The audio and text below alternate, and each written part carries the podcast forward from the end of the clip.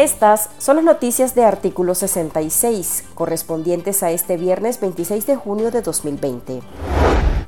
Elea Valle, la nicaragüense que denunció el 12 de noviembre de 2017 que el ejército de Nicaragua asesinó a su esposo, su cuñado y dos de sus hijos, una adolescente de 16 años y un niño de 12, apareció en entrevista con el periodista Camilo Egaña de la cadena CNN en español para señalar que miembros de la institución castrense continúan acosándola. No hay un lugar donde yo pueda estar me amenazan, me rodean la casa y es difícil que me dejen en paz, resaltó Valle, quien demanda a esa entidad que le devuelva los restos de sus parientes para darles cristiana sepultura, pues el ejército decidió enterrarlos en una fosa común. Los hechos se registraron tras un enfrentamiento entre miembros de las Fuerzas Armadas y un supuesto grupo de rearmados en una comunidad de la Cruz de Río Grande en el Caribe Sur. La Comisión Interamericana de Derechos Humanos denunció que el régimen de Daniel Ortega intenta tapar la crisis de derechos humanos a la que ha sometido a los nicaragüenses desde abril de 2018, cuando iniciaron las protestas en su contra. El organismo internacional recalca que la dictadura apuesta por la impunidad debido a la falta de independencia judicial. También señala que la administración Ortega Murillo no ha hecho nada para garantizar justicia y reparación para las víctimas de la represión y que por el contrario las fuerzas policiales y paramilitares se dedican a asediarlas y amenazarlas, lo que ha llevado a centenares de ciudadanos al exilio.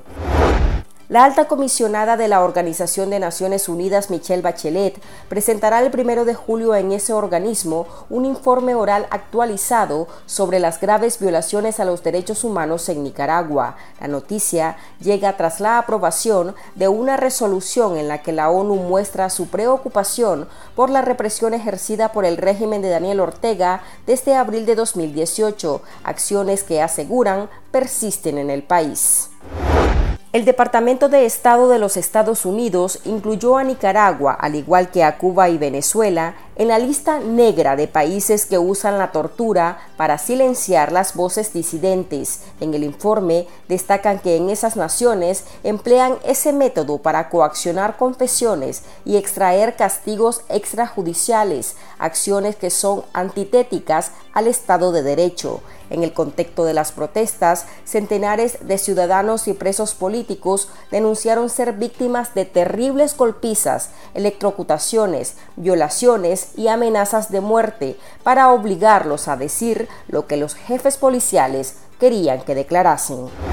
La Alianza Evangélica Nicaragüense, organización que aglutina a 105 asociaciones cristianas en el país, emitió un listado en el que informa el deceso de 44 pastores evangélicos entre abril y junio de 2020, periodo en que la curva de contagios por la pandemia del coronavirus ha incrementado en el país. Los delegados de esa organización señalan que no pueden asegurar que fue por el virus, pero reconocen que la mayoría de sus miembros fueron enterrados de forma inmediata. Junio, mes que aún está en curso, ha sido el más crítico, ya que han reportado 24 muertes.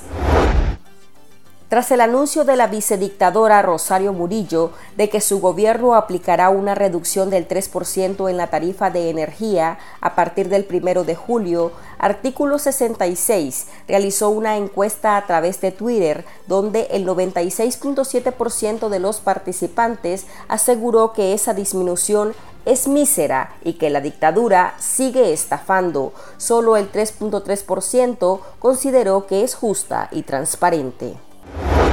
Economistas nicaragüenses calificaron esa reducción en la tarifa energética como una burla y una estafa. Mencionaron que con la medida el régimen intenta venderse como salvador, pero que ese porcentaje no es representativo y que más bien debieron apostar a disminuir en un 17% el costo, a como lo solicitaron los empresarios privados. Igualmente destacaron que en 2019 el aumento por el servicio fue de de 20% y salir con esa raquítica propuesta, según los especialistas, demuestra que a la pareja presidencial solo le interesa beneficiar a los generadores y comercializadores en vez de apostar por la estabilidad del sistema financiero.